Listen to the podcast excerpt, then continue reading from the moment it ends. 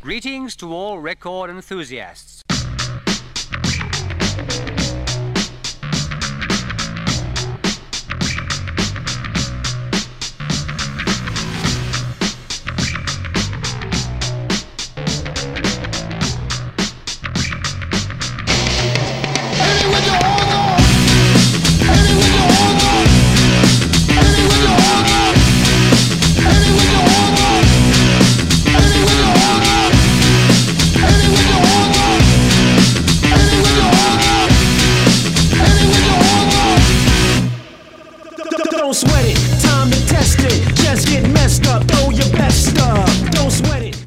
Halo Halo, willkommen al debate de Bundesliga, donde todas las semanas nos juntamos a analizar y discutir todo lo correspondiente al fútbol alemán. Hoy sí, hoy sí, con plantel completo. Primero voy a ir a saludar a mi querido Tomás Ince, arroba Tyler Berkusen, que más que querido este fin de te odié más que nunca. Hola, José. No, mirá, me, me- me odiarías más si hubiéramos hecho lo que dijimos del tema de las apuestas. Arrugaste. Si hay algo que me arrepentí, si hay algo que me arrepentí fue de, de no haber apostado con cómo se dio el partido. Y arrugaste, arrugaste, viste, es así. El mundo, el mundo está hecho para valientes, Tommy. Pero si hubiera apostado, seguramente quizá el partido no salía así. Salía al revés, 5-2 para ustedes. Pero bueno. Eh, no sé si tocaremos eso durante el programa, pero me parece de lo que sí vamos a hablar es justamente del tema Niklas Jule, que ha sido lo más importante de la semana, sin lugar a dudas. Y al menos de mi parte hablaremos un poco de los que sean sus reemplazantes en el Bayern Múnich, porque bueno, esto sigue, hay varios nombres en cartelera. Y también el Borussia Dortmund, qué salidas tendrá debido a la llegada del defensor central y algunas acompañantes que podría tener por allí una defensa que bueno, el último fin de semana dio mucho que desear. Sí, así es, así es. El Dortmund. El Dortmund, el eslogan debería dejar de ser es live. Debería de ser. Deja mucho que desear. Pero bueno, eso es tema de discusión. Y quizás otro podcast con los invitados. Todos fans club del Dortmund tirando piedras por detrás. Pero antes voy a ir a saludar a quien viene, ¿no? De un descanso. De los señores descansos. El señor Blas Díaz, arroba Blas G. Díaz que viene contento, ¿eh? Porque ganó el Wolfsburg, sí señores, ganó el Wolfsburg. Si llovió toda la semana, ya saben por qué es. Pero allá por España, ¿llovió Blas? Pues no. Pero a ver, tampoco creo que sea mucho motivo de orgullo ganarle al Roy del Furt, sinceramente. Bueno, igual a esta altura, los tres puntos para usted le viene bien en cualquier situación, ¿eh? Sí, además que en- en este tiempo que he estado aquí un poco alejado, me ha, me ha dado tiempo de ver que el Stuttgart va pinta feo, ¿eh, José? Eh, es que hoy, hoy están todos picantes, ¿eh? Están todos afilados para este episodio. ¿Qué ha pasado, no? Hoy es el programa PM de Conductor. Sí, sí, sí, sí. Y además, como si no fuese suficiente con lo del fin de semana, ¿no? Pero, sí, anda mal el Stuttgart. Vas a, vas a tener mi derecha. Igual el Arminia tampoco es que anda excelente, brillante, todo, ¿no? Pero te- te- le, le has dado. Pero cabe decir, ¿no? Que mi sorpresa es el FC Köln, ¿no? Eh, De ese no hablas nada. Bueno, eso a su debido tiempo. Yo creo que el Stuttgart está ahí para que yo te, te pueda dar una pollita cuando quiera. Sí, sí, sí, sí, sí. No, y bueno, lo que pasa es que de alguna manera la tienes que devolver porque, bueno, cada vez que el Dortmund va a Wolfsburg, ya sabemos cuál es el resultado. Sí, sí, la verdad que eso mm, no es mucha sorpresa. Y ya yendo un poco a lo que vamos a hablar esta semana, en mi tema, em, hay recurrencia en, lo- en el Valle ganando el título, eso ya lo sabemos todos. Y últimamente ha salido a la luz que la nueva presidenta de la DFL le gustaría cambiar este, este, mm, esta secuencia de títulos del Bayern, pero de una manera un tanto inusual, que es intentando, porque ha admitido que desde la DFL se está intentando implementar un playoff para acabar con la supremacía del Bayern.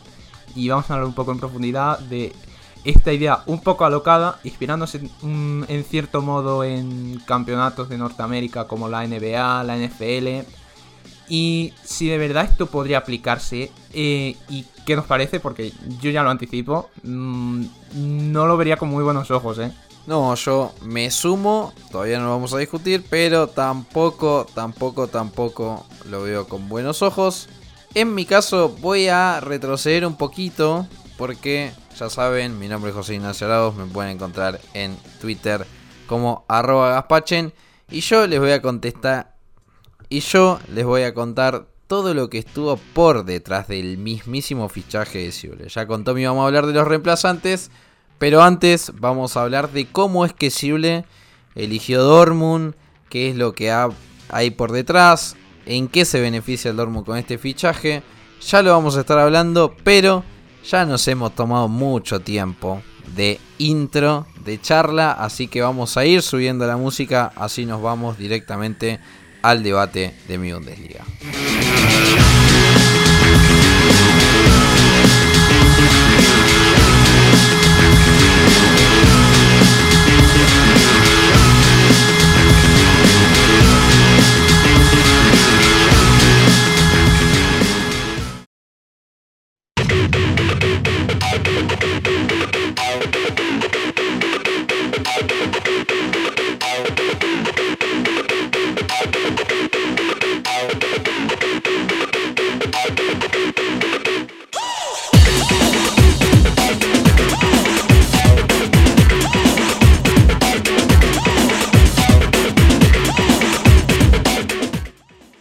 Bueno muchachos, llega Niklas Sible, me parece que es la bomba de, de la Bundesliga, hay que decirlo, la bomba de las últimas semanas, por lo menos para mí sí. Llega Niklas Sible, misma oferta de contrato que en Bayern, el otro día se reveló, van a ser una cosa de 8 o 9 millones de euros en concreto para Sible y unos 2 millones que responden ¿no? a los bonus, a distintos premios que podría ganar en toda la temporada. Y obviamente la oferta del Bayern era 11 millones netos, va, netos no, pero con los descuentos, ya sabemos, de los impuestos y toda la cuestión. Pero básicamente que la oferta para Siule no era tan distinta. Finalmente Siule elige, elige Dortmund antes que Bayern, algo que, dicho sea de paso, es extraño. Es extraño y me parece que es para mí un fichajazo. Porque más allá de que muchos digan, eh, es descarte del Bayern, no era el defensor principal. Yo el otro día, si quieren pueden ir al YouTube de mi Bundesliga, al video que ya se ha subido hace unos días sobre fichaje del central alemán. Y el otro día hice el cálculo. ¿Cuántos partidos juega Siule por temporada? Y el cálculo me dio 35.3, 35.4 más o menos. Y fíjense que es un partido más que la Bundesliga. Es decir, Siule juega y mucho en Bayern, ¿eh? Realmente juega y mucho. Por eso es que a mí me parece un fichajazo porque el Dortmund se asegura un central y antes de ir a hablar sobre el fatídico partido de Leverkusen, les voy a ir preguntando muchachos qué les parece esta llegada que además, además podríamos decir que fue como la operación Siule, porque Sebastián Kell lo llamó, lo llamó Marco Rose, lo llamó hasta Matt Hummels y hasta ha recibido el consejo de un Hansi Flick que me guardo mi opinión por qué es que Hansi Flick ha llamado a Siule. Me la guardo, ¿eh? se las voy a decir al final. Pero, ¿qué les parece este nuevo fichaje del Dortmund? Y directamente se las tiro. Si creen que va a mejorar la defensa o va a tratar de, en cierto punto, parar con el lío que tiene el Dortmund atrás, ¿no? Siule va a hacer todo lo posible, pero a mí me parece que va a ser medio complicado. ¿Qué opinan? Yo creo que no mejorar lo que hay ahí en la defensa del Dortmund es que es imposible. Es imposible, ya lo vamos a estar viendo cuando hablemos del partido contra el Leverkusen. Y ya viendo esa necesidad que el Dortmund tiene desde hace ya años, absolutamente muchísimos años, de reforzar la zaga, creo que Sule es un movimiento no brillante, pero sí mmm, bastante bueno. Y creo que en cierto modo puede suponer un golpe sobre la mesa porque este Dortmund necesitaba eh, certezas eh, últimamente se ha ido moviendo en el mercado, fichando jugadores quizá que prometían, pero que quizá no podían dar un rendimiento verdaderamente inmediato, como veas el caso de Daniel Malen. Y para mí Shule es una certeza, y es un jugador que creo que, salvo una verdadera debacle, va a dar un rendimiento inmediato que va a mejorar a lo que ya hay. Porque lo que ya hay, que es un Zagadou, un Hummels que ya está empezando a, digamos, a chochear un poquito ya con la edad que va teniendo. Y un Manuel Akanji que no se sabe a ciencia cierta si se va a quedar o se va a marchar. Tener un jugador que es titular con la selección, eh, venía del Bayern, porque no es que sea un descarte del Bayern, porque el Bayern quería renovarle. Descarte del Bayern podría ser, por ejemplo, cuando hablamos de Mario Götze, de Sebastián Rode, cuando ambos se fueron a Dortmund en 2017. Eso sí era prácticamente un descarte del Bayern, porque tampoco contaban mucho con ellos en la plantilla. Pero Schule eh, no era un titular en todos los partidos, no tampoco diría que fuera titular en todos los partidos, pero sí que era un central muy importante para la zaga del Bayern y además poder llevárselo a coste cero, aunque sí es cierto que cobrará mucho, porque yo creo que la motivación principal de Sule para salir del Bayern era el dinero, no lo habrá encontrado en la Premier League, no habrá encontrado un club en la Premier League que le diera el sueldo que él, que él realmente quería, y va a cobrar mucho del Dortmund, pero a coste cero me parece un muy buen movimiento. No, totalmente lo que decía Blas. Me parece que en términos generales, para lo que estuvimos viendo últimamente de la defensa del Dortmund, es un buen fichaje. De todas maneras, lo que yo pienso es que va a ser necesario que no sea el único fichaje de peso. Hubo mucho detrás de lo de Jule que, como bien decía José, hay cosas que se saben, hay otras cosas que no se saben. Porque en términos de contrato no hay mucha diferencia. Eh, Jule va a recibir casi lo mismo que le ofrecía el Bayern Múnich. Algunas declaraciones por allí de Rumenigue que no han gustado mucho, no han caído muy bien eh, en el jugador. Eh, Nagelsmann, que bueno, eh, quieran o no, lo tenía bastante en cuenta ya de su etapa con el, con el Hoffenheim. Y no, no subestimaría tanto el tema de que es un descarte, porque ya lo, ya lo dijo José, la cantidad de partidos que juega en el Bayern Múnich, no sé si es para tomarlo como un descarte. Eh, sí es cierto que bueno, el Bayern tendrá otras opciones, ya estaremos analizando después. Pero el, el, descontento del equipo bávaro y un poco lo que puede buscar el Dortmund, que no se esperaban que podría llegar alguien justamente del máximo rival que tiene en la Bundesliga, me parece que le da una vuelta de tuerca dentro de toda esta, a esta cuestión de, lo que siempre se habla de los jugadores que se van al Dortmund, al Bayern Múnich, bueno, todo ese folclore, para decirlo de una manera, que se ve en las redes sociales en el último tiempo por eh, el término de que lo del el Bayern se lleva lo del Dortmund, el Dortmund lo del Bayern y toda la cuestión. Pero de todas maneras, yo creo que acá sí hubo un buen movimiento de Borussia Dortmund, han visto la oportunidad, se lo han llevado y creo que con otros refuerzos de buen calibre para darle una experiencia justamente la retaguardia va a ayudar a que este a que este Jule pueda calzar bien dentro de, lo que es la, el esquema del Dortmund.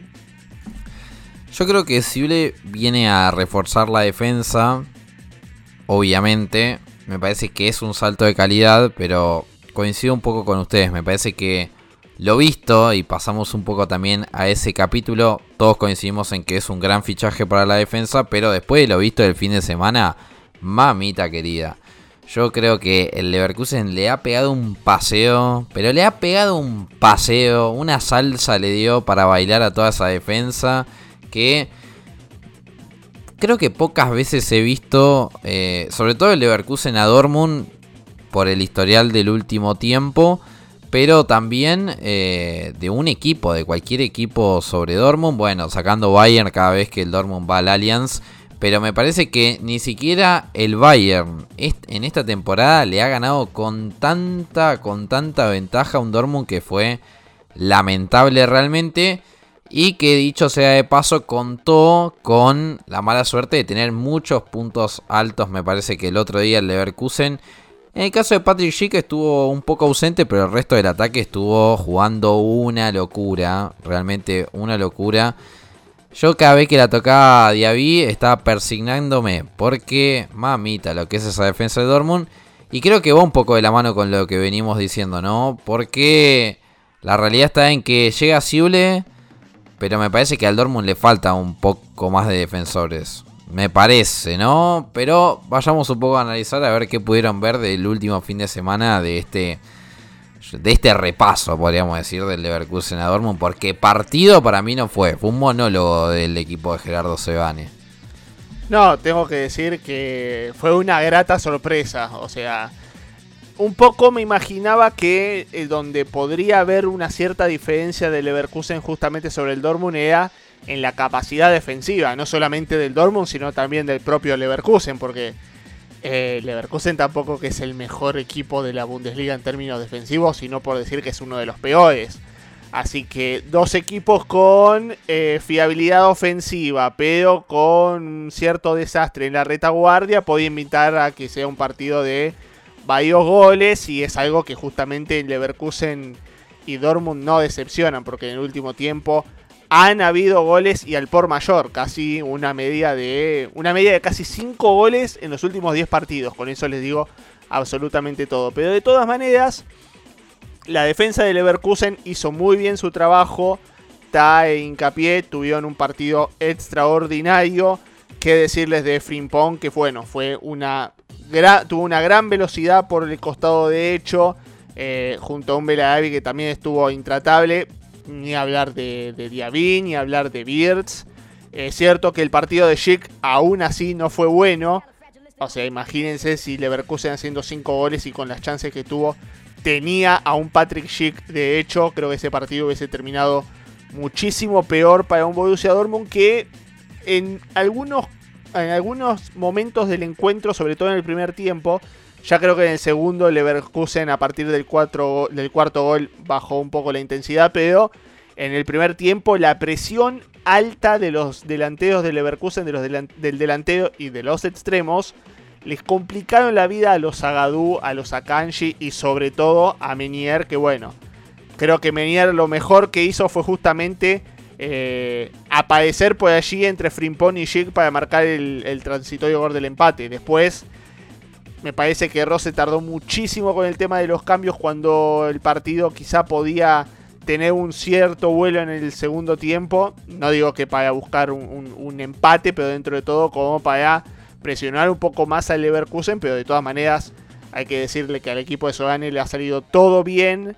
al Dortmund creo que, creo que pocas veces lo he visto así en su propio campo. Porque eh, es un poco como decía José, quizá podemos ver este tipo de partidos cuando el Dortmund visita el Allianz Arena ante el Bayern.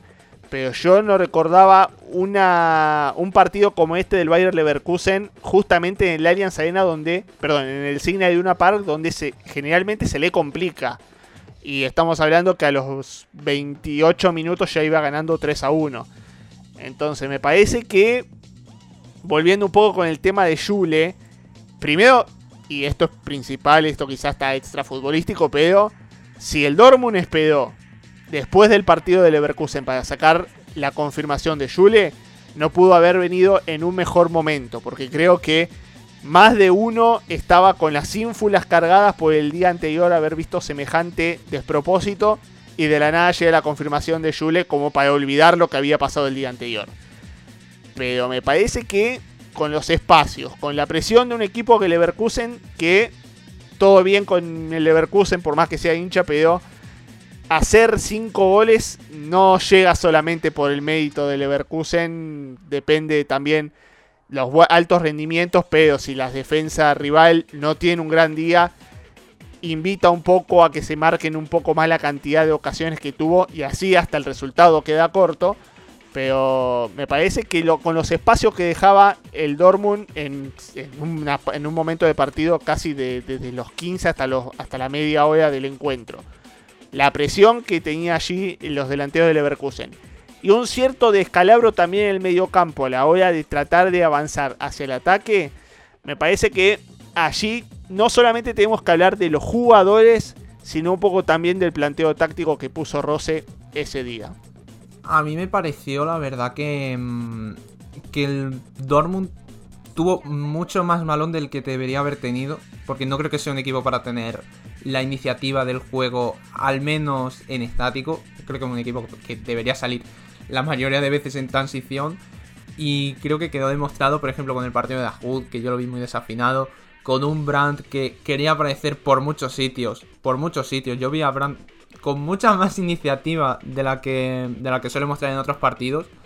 Y aparecía mucho, pero terminaba haciendo muy poco. Y luego la verbena de defensa. El error de Zagadou al principio del partido. Aunque entre Kovel y Akanji también tuvieron sus más y sus menos en el, primer gol en propia. Pero lo de Zagadou me pareció terrible. Terrible. Yo no sé para qué se trajo a Pongrasic. Yo creo que Pongrasic no es tampoco la mayor maravilla. No se la. No, no ha hecho gran cosa en el Dortmund. Pero mejor que este Zagadou. Desde luego que es. Y tampoco entiendo muy bien qué, qué le ve la directiva, qué le ve Marco Rossi a Zagadou para eh, que esté expirando su contrato y estén pensando que no sería tan mala idea eh, renovarle. Eh, Yo creo que cada partido que juega Zagadou, el Dortmund acaba teniendo cantadores brutales en defensa. Si ya suele tener eh, cuando está Hummels con Akanji, cuando está Zagadou, eh, una verbena, una auténtica verbena. Y además en el ataque yo mm, me pareció un poco raro que, mm, que no se le diera tampoco ninguna oportunidad a Mukoko. Teniendo en cuenta que no estaba Haaland, que Torgan Azar tampoco viniendo de lesión, tampoco estaba haciendo gran cosa. Yo creo que era una buena oportunidad quizá para darle a Mokoko minutos en un partido importante. Porque teniendo al jugador que tienes en la cantera, que has querido mimarlo, pero que luego estás eh, queriendo explotarlo, porque recuerdo que nada más tener 16 años ya estaba jugando un partido y ahora tiene una falta de, de minutos alarmante. Yo no sé qué manera de llevar a un jugador joven es esa. Y al final el Leverkusen hizo las cosas muy bien. Supo presionar cuando tuvo que presionar, cuando presionó lo hizo con mucho éxito. Y el partido de Diaby Birch para mí fue una auténtica locura, al igual que el de Andrich.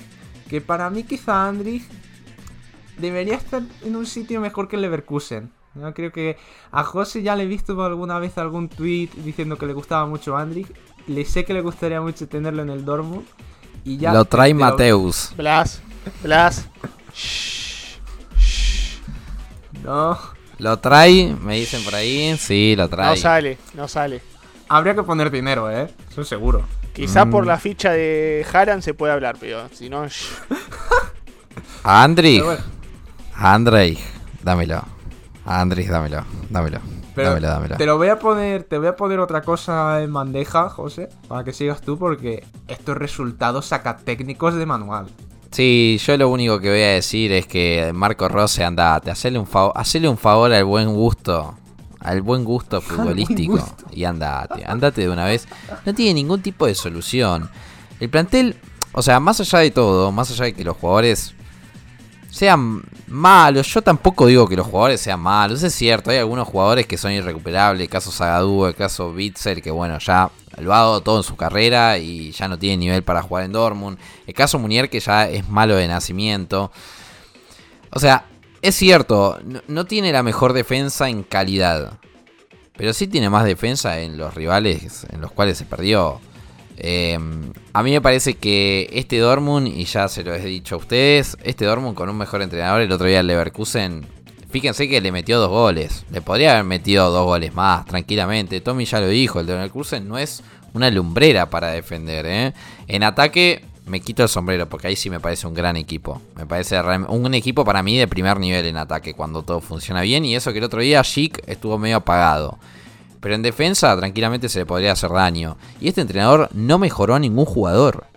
Todos los jugadores que pasan por sus manos juegan peor. Juegan peor. Todos, todos. Miren que hay que hacer jugar mal a Jude Bellingham. ¿eh? Y lo ha logrado. Lo ha logrado. Por eso es que yo no me voy a explayar mucho más sobre el tema del entrenador. Marco Rose se tiene que ir. Y el otro día la pantalla haber anunciado a Niklas Zule solamente fue eso. Una cortina de humo. Una cortina de humo porque a Marco Rose lo tienen que despedir. Ese momento ya no da muestra de poder revertir esto y tampoco da muestra de que con lo que tiene formar un equipo para al menos, para al menos vencer a los que tienen menos. Sí, a los que tienen menos, porque el otro día con San Pauli, el, contra San Pauli, San Pauli en ningún momento se, se despeinó, ¿eh? manejó bastante bien el asunto, estuvo bastante tranquilo. La verdad que estuvo así, como si nada. Y me van a decir que el Dortmund tiene menos que San Pauli. No, definitivamente no. Para mí Marco Rose ya no muestra síntomas de haber conformado un equipo. Y más allá de que tus jugadores son buenos, malos, regulares, lo que sea, lo primero que hay que hacer es hacer conformar un equipo, un equipo colectivo, con una idea de juego. Este equipo no juega a nada. A nada juega el Dortmund. Es la realidad. Por más que me dicen, no, pero Marco Rose no hay que caerle, la directiva, bla, bla, bla. Sí, la directiva tiene su culpa. Yo incluso en varias oportunidades lo puse en el mismo escalón que Marco Rose. Pero Marco Rose no tiene nada que hacer en Dortmund ya. Ya no tiene nada que darle a este club. Porque no le ha dado nada. Lo único que le ha dado es malos resultados. Entonces, yo, lo, como la directiva no lo hace y que está muy mal, yo le pido por favor acá a Marco Rose, aprende a hablar español y escuchame a mí. Andate, hombre. Hacele un bien a la humanidad eh, y abandona a Dortmund. Dirige, vuelve a Salzburg, a donde quieras, a Gladbach. Total, en Gladbach, Adi Hatter es otro que va a estar de salida prontamente. Vuelve a Gladbach, no te hagas problema acá, vamos a andar bien sin vos. Así que, dicho todo eso, dicho todo eso, vamos a ir a unos anuncios y ya venimos con más debate de mi Bundesliga.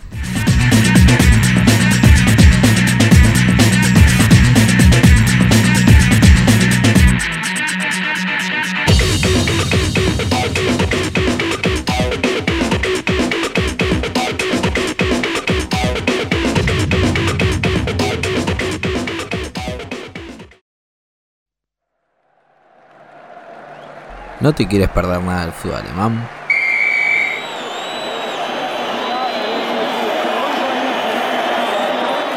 Tenemos tu solución.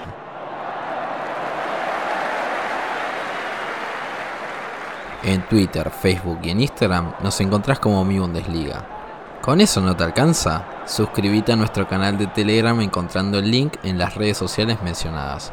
Ahora sí, que Manuel Neuer envidiaría tu capacidad para anticipar no a la pelota, sino a la noticia.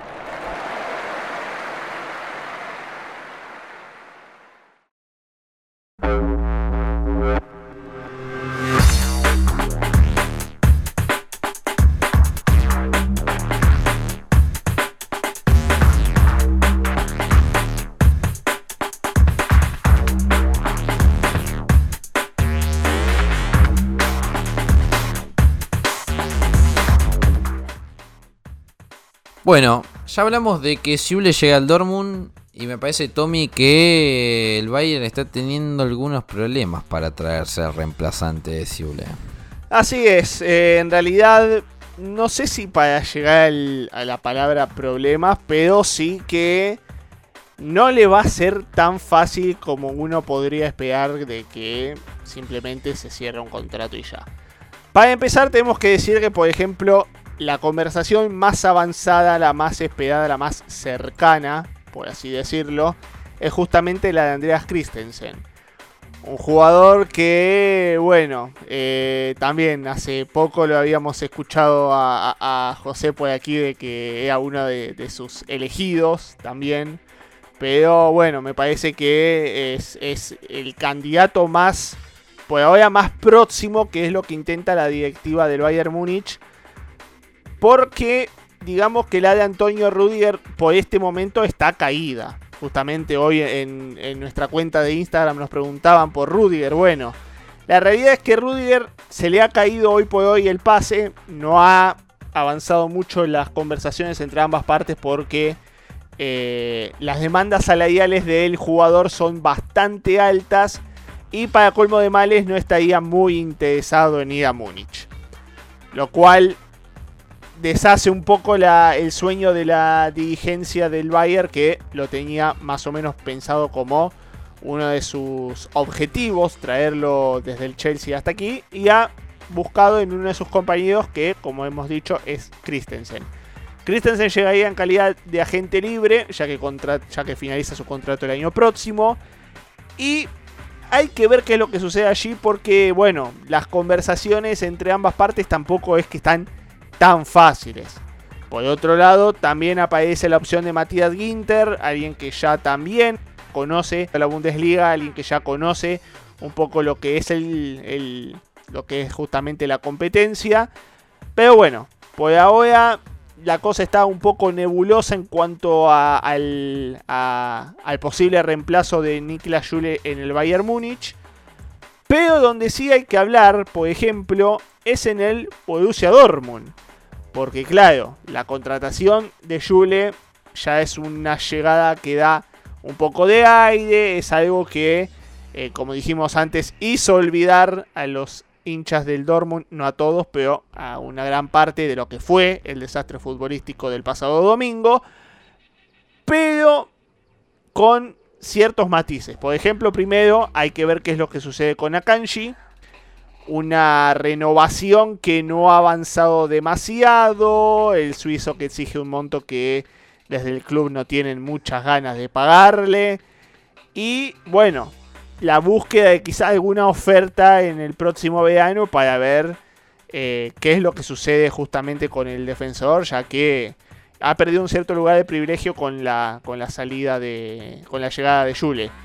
Y por otro lado, lo que ha salido en el día de la fecha, que es la de Nusain Masraoui, jugador del Ajax, el marroquí, que dentro de todo podría estar en una de las posiciones más complicadas que tiene el Dortmund, que es justamente la de lateral derecho, como ya bien ha dicho eh, José en su larga intervención sobre Thomas Menier. Bueno, si Menier es ir- irrecuperable, bueno, justamente aquí podría llegar Masraoui para darle una cierta competencia justamente en esa posición. Yo creo que con eh, los pergaminos que trae el, el marroquí nacido en los Países Bajos, me parece que ahí hay una cierta, no solamente competencia, sino un cierto objetivo que tiene el Borussia Dortmund al punto tal de que lo tiene entre lo más alto de la lista que hoy tiene el equipo entre sus prioridades para la próxima temporada. Claro que no es fácil porque dentro de todo, si bien anunció de que se va a ir en Ajax en verano, lo busca el Barcelona, lo busca el Arsenal, lo busca el Aston Villa y lo busca la Roma. Creo en lo personal dentro de todo que el Dortmund tiene un tiene con qué en cuanto a lo competitivo para ganarle a cada uno de estos equipos. Pero no olvidemos que por detrás también está ni más ni menos que alguien conocido por el seno del club audinegro que es Mino Rayola. Que ya Mino Rayola va a estar por allí negociando el, el gran pase, la gran novela que se espera en la próxima temporada que va a ser la de eh, Erling Haaland.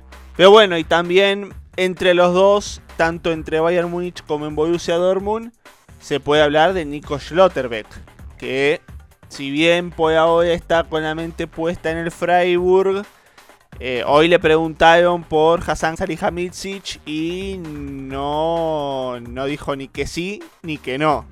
Básicamente se rehusó a contestar y no le cerró las puertas ni a continuar a la Bundesliga ni a salir de ella. Así que veremos en ese sentido qué es lo que pasa. Pero hasta allí la situación, la llegada de Niklas Jule ha movido un poco los tableros de ambos equipos y bueno, les pregunto a ustedes de todos estos nombres cuál es el que quizá más los ilusiona para el tanto para el Bayern como para el Dortmund. A mí me parece que para el Bayern Christensen es un gran candidato, pero eh, me parece que los salarios, ese tema lo va a tener bastante complicado. A mí no me gusta Matías Ginter, por más por pasado que quizás por presente, no lo ha hecho mal en Gladbach, pero me sigue pareciendo un central que es bastante débil en algunos cruces, en algunos partidos cruciales, no me termina de cerrar. Y el caso de Nico Schlotterbeck, yo el otro día, muchachos, lo vi contra el Köln. Tillman, Ian Tillman, lo dejó, pero como poste caído, ¿eh? Lo dejó como para que le digan, "Eh, acá hay un florero, muchachos, con pelo rubio. No sé si no sé si es el central que tiene el gran nivel. Es alemán, es joven, tiene mucha capacidad de proyección. Lo ha hecho bien esta temporada, no quiero matarlo por un partido. Pero tampoco es que Nico Schlotterbeck es la reencarnación de Beckenbauer, ¿no? Paciencia, tranquilos. A mí en el caso del Dortmund me parece bien que Akanji salga. Akanji ya ha cumplido su ciclo. Es uno de los centrales más seguros que tiene Dortmund, sí, es verdad. Pero cuando las papas quemaban, Akanji se equivocó. El otro día, el gol, el primer gol de Leverkusen, por más de que Zagadou se la lleva toda, Akanji es el que remata, ¿no? Una pelota que me parece que si pensaba un segundo más, el gol en contra no lo metía. A mí Akanji no es un central que a mí me termine de gustar, porque no tiene mucho carácter, le falta un poco de... Le falta un poco de garra a Kanji. A veces es un central bastante limpio y le falta un poco de ensuciarse. Por eso es que vuelvo un poco a este tema. Tommy ya me va, pero me, va a tirar todos los insultos a vida por haber. Por eso es que el caso de Robbie Landrich me, me, llama la atención. Porque es un jugador que tiene muchísimo carácter y además que es bueno. Y llega muchísimo al área, marca goles, es cierto, en otro puesto. Pero el Dortmund necesita un jugador así, pero en la defensa. Ya lo tiene a Zule y me parece que necesita otro compañero porque Hummels para mí la temporada que viene no tiene que ser titular, sí tiene que ser un recambio, un recambio de gran nivel, pero no lo veo como titular. Pero a mí Schlotterbeck quizás es más posible para Dortmund que para Bayern. Para mí, para jugar en Bayern hay que tener otro nivel que por lo menos lo que a mí me ha tocado ver de Nico todavía no le da. Todavía no está para el Bayern, desde mi punto de vista. Pero, ahí lo decía Tommy. Tanto, bueno, el caso de Rudiger ya está totalmente descartado que llegue a Bayern. Ni siquiera el jugador le entusiasma llegar al Bayern. En el caso de Christensen, para mí esa novela va a tener un capítulo más. Pero habrá que estar atento porque parece que van a buscar un central un poco más económico.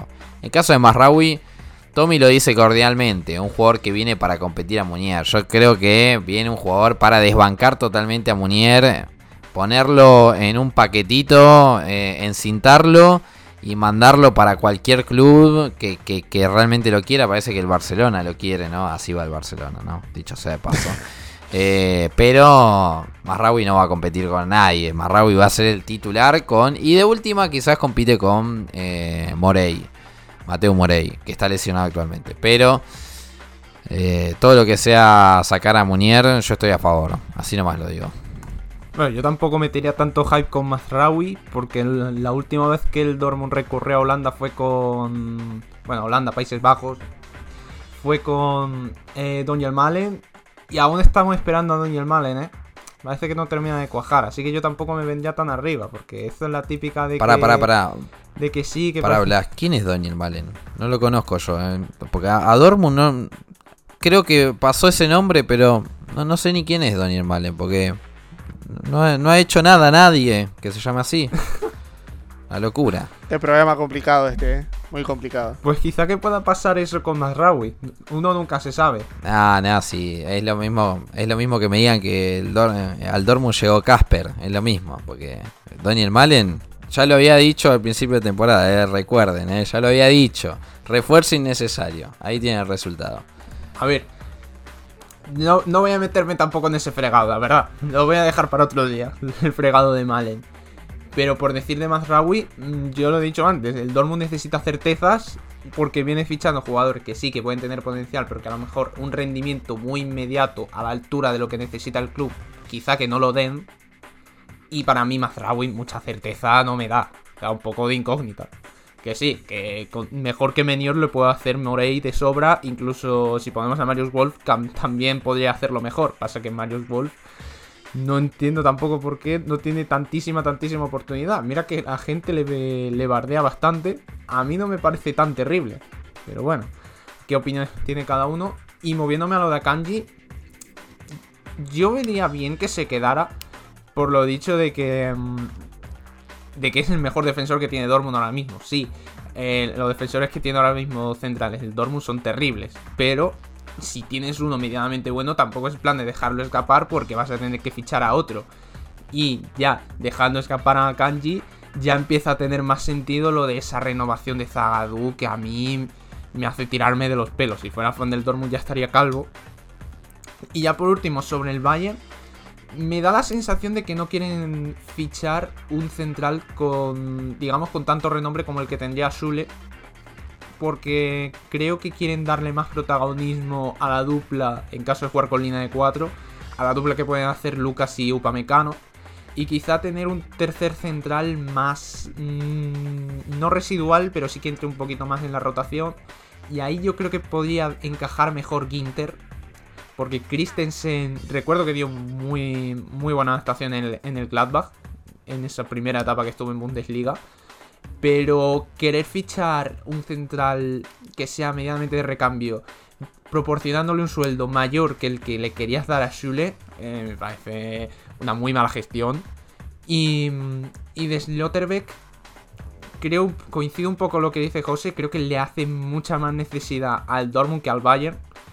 Y sobre todo porque al Bayern le van a pedir una buena cantidad de dinero por parte del Freiburg, que no sé yo si no querrá gastársela a Nagelsmann en otra cosa. Bueno, veremos bien quién llega a Dortmund, además de Zule, y también veremos quién, quién llega a Bayern. Vamos a estar un poco atentos a esa situación. Yo creo que en las próximas semanas vamos a tener novedades. Me parece que el Bayern no le van a quitar un jugador y no va a anunciar a nadie. Un tanto más por politiquería que por reforzar el plantel, porque me parece que con Upamecano y Lucas Hernández tienen una saga central de gran nivel, hay que decirlo realmente. Incluso si quieren incluir a Pavar en la saga, también lo pueden hacer. Pero me parece que el Bayern en las próximas semanas se va a aclarar un poco más el panorama. Ahora sí, muchachos, vamos a unos anuncios y ya venimos con más debate de mi que todavía queda una de las discusiones más candentes.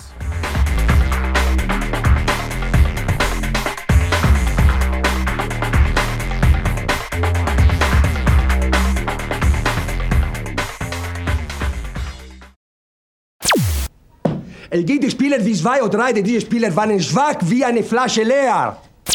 Ha gespielt Mehmet, o ha gespielt eh, Balder, o ha gespielt Trapattoni. Was erlaubt Strunz? Diese Spieler beklagen mehr als Spiel. ¿Entendiste algo? ¿No? Entonces no nos estás escuchando. En mibundesliga.com no solo lees la mejor información del fútbol alemán en español, también podés oírnos. Encontrá todos nuestros capítulos en Spotify, iBots, Anchor, Apple Podcast y Google Podcast. No hagas como Trapatoni y entendé lo que pasa en la Bundesliga. Fertig.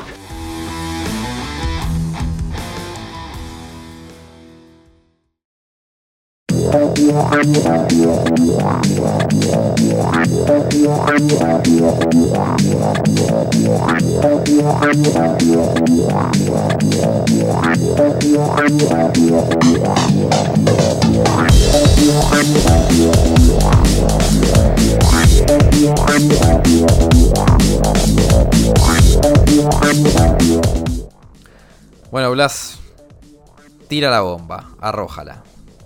A ver, ¿por dónde empiezo? ¿Por dónde empiezo? Porque este tema em, tiene mucho adepto, pero también bastante detractor. Yo me incluyo de parte de los detractores. Mm, desde que llegó Donata Hopfen, la nueva directora de la DFL, ha habido un cierto intento por querer cambiar la, la jerarquía que está teniendo el Bayern Munich eh, con tanto título de liga consecutivo. Llevan camino del décimo. Y desde la DFL quieren buscar una forma de cambiar esto. Podría haber maneras de quizá abolir el 50 más 1, buscar mayores inversores, beneficiar económicamente a más equipos, intentar perjudicar económicamente al Bayern. Pues la señora Hopfen piensa que no es necesario eso y que habría quizá que cambiar el formato de la liga para que el Bayern no gane siempre.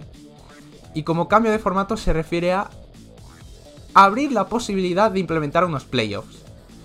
Eh, bien es sabido que últimamente la NFL, la NBA son fenómenos mm, bastante conocidos ya. Ya no solo. Ya no solo en Alemania, que en Alemania últimamente la, la NFL está teniendo mucho apoyo. Pero también en Europa. Y mm, en este intento también por. por abrirse a un público más internacional creen que fijarse en ese espejo de las competiciones estadounidenses podría estar bien para, para la Bundesliga y que cree que también podría servir para que el Bayern no gane siempre. ¿Qué se propone? Bueno, el formato que hay básicamente en Estados Unidos es eh, liga regular, una liga regular donde los mejores clasificados se enfrentan posteriormente a eliminatorias entre sí. Pero otra posible alternativa sería cosas que ya se está, que se llevan realizando, por ejemplo, en Austria o en Bélgica, que es eh, terminar una fase de liga a partir de la cual se parte la tabla en un, un grupo de los mejores clasificados que pelean por el título y otro grupo entre los peores clasificados que pelean por el descenso, por la permanencia básicamente. Y mm, esto a mí ya dejando un poco de lado la, información y pasándome más en la opinión, a mí me parece terrible. Porque sí, vale que eh, basándote un poco en el ejemplo del Apocal, eh, con eliminatoria, partido único, puede pasar muchas más cosas. Ya vemos que el Bayern ha caído eliminado dos años seguidos en Pocal y que va a haber ganador nuevo. Pero la esencia, de la- para mí, para mí, la esencia de la Bundesliga es que es un campeonato regular. Estamos premiando al final de temporada al equipo que está siendo más regular. ¿De qué le sirve al Bayern? O que llegue algún día, por ejemplo, el Bayern Leverkusen si es el equipo que más puntos tiene. ¿De qué le sirve eso si luego se lo va a tener que jugar a una eliminatoria como podría ser la Pocal? Mm, Yo mm, no lo entiendo. Yo creo que es un- una cierta manera de querer que el Bayern no gane, pero sin quitar el hecho de que sea el mejor equipo. Y mm, yo creo que, aunque para mucha gente, porque mucha gente está a favor de, esta idea de implementar unos playoffs, yo creo que para mí se carga un poco la esencia. Y no sé cómo lo veis vosotros. Yo coincido contigo, Blas. Para mí, ¿qué diferencia va a haber? El Bayern se va a ajustar a, a jugar estos playoffs y va a levantar 35 Bundesliga seguidas. Me parece que el cambio no va por una cuestión de estructura competitiva o de estructura de torneo. Para mí el cambio se tiene que dar desde otros puntos de vista, ¿no? Como el Dortmund animarse un poco más, quizás invertir un poquito más en su plantilla. Eh, me parece que el Leverkusen tiene que terminar con esos miedos de ser un equipo de segundo escalón y animarse a ser un primero.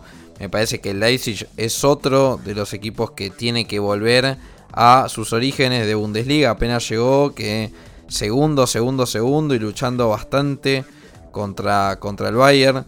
Me parece que los cambios no van a ir por un playoff. Es cierto que en la Pokal, el Bayern en las últimas dos Pokal viene resbalando. Pero me parece que a la larga va a pasar exactamente lo mismo.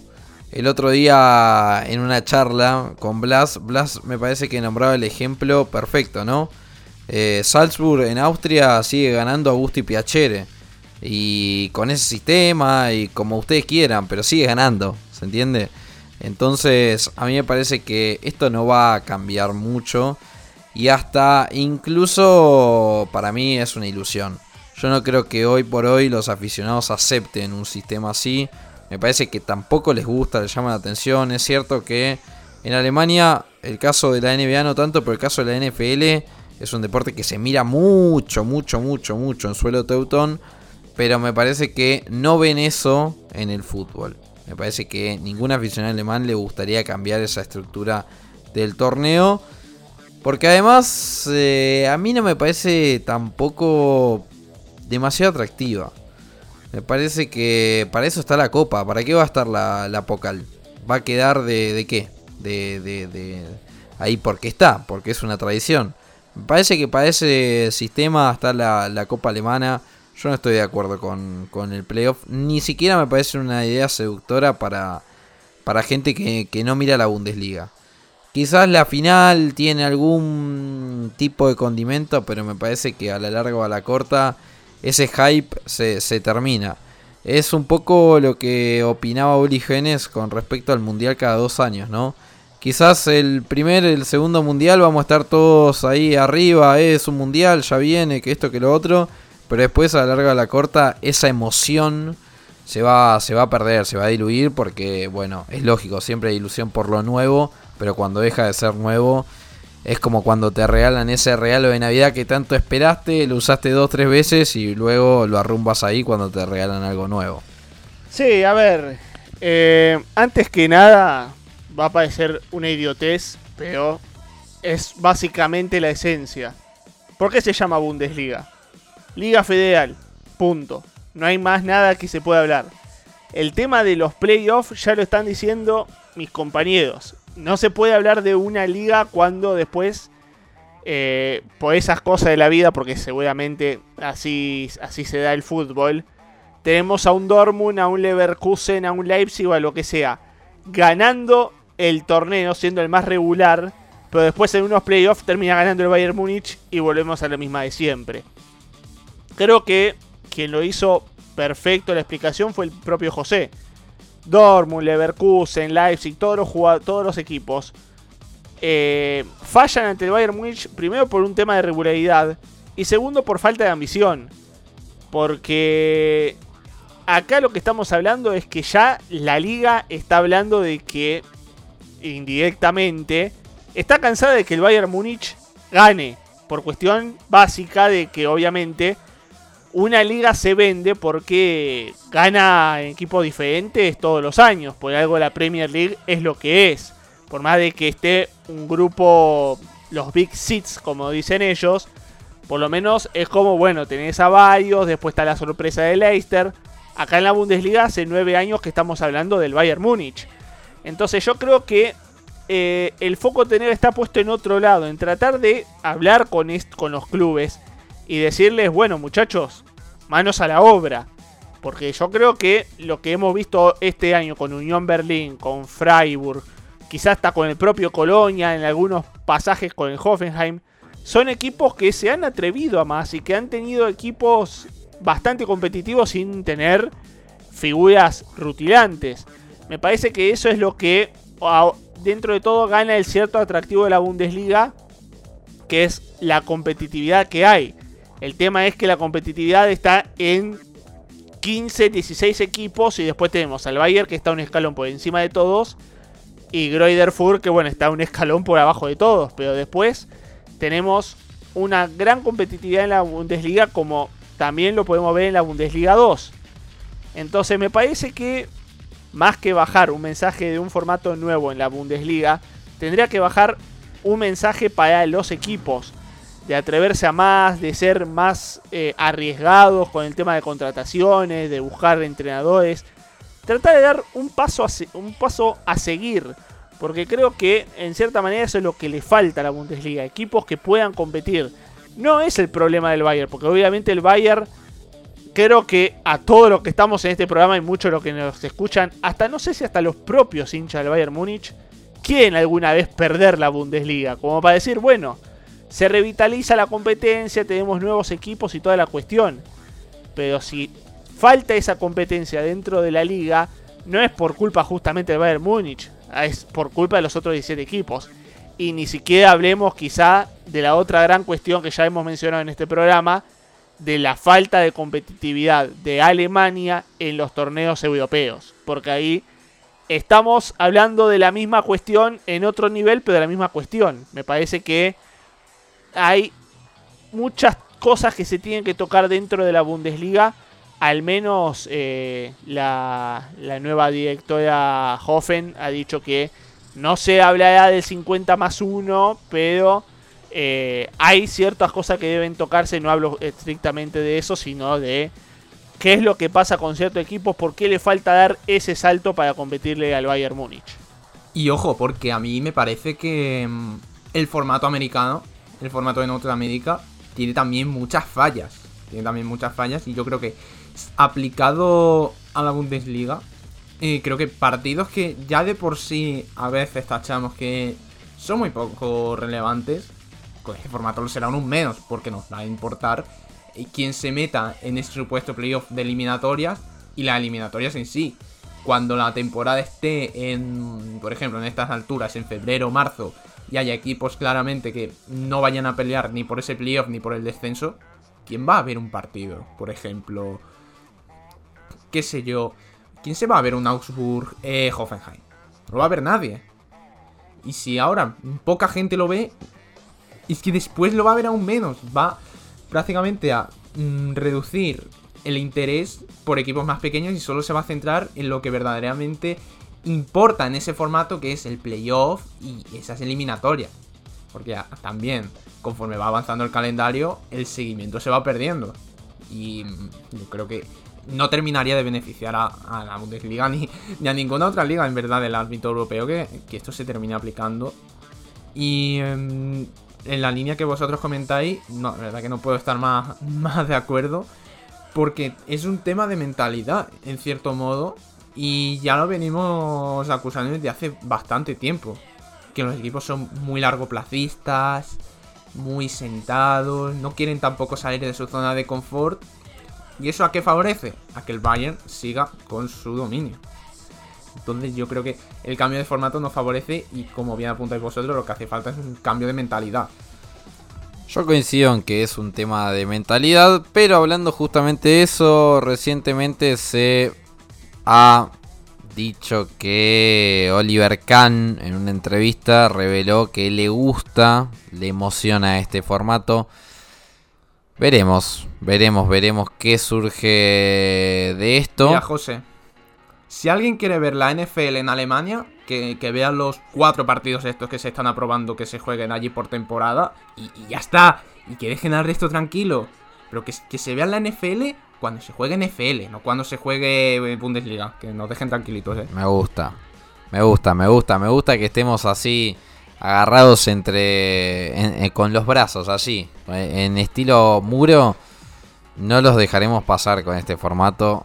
Me parece que todos coincidimos que no va. Llegamos a esa conclusión, por lo menos los tres que estamos acá.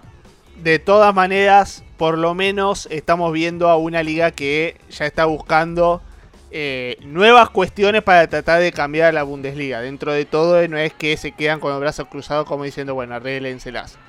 Estamos hablando que dentro de todo se buscan nuevos horizontes, pero me parece que quizá en este caso el foco tendría que ir por otros lados.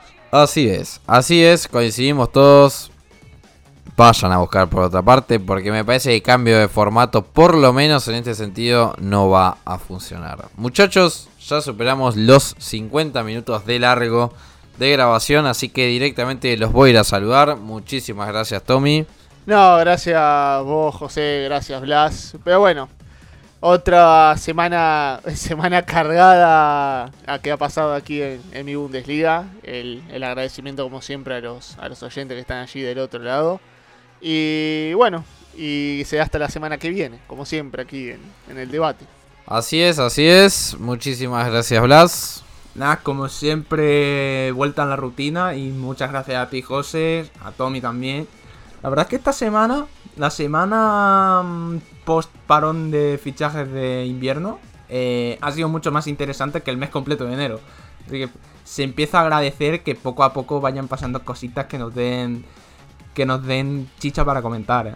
Esperemos que sí, esperemos que sí. Vamos igualmente a los momentos más álgidos. Ya la semana que viene tendremos Champions League. Así que se vienen programas muy, muy, muy cargaditos. Pero llega el momento de despedirnos. Y como les digo siempre, un gran abrazo para todos. Y nos veremos en el próximo debate de mi Bundesliga.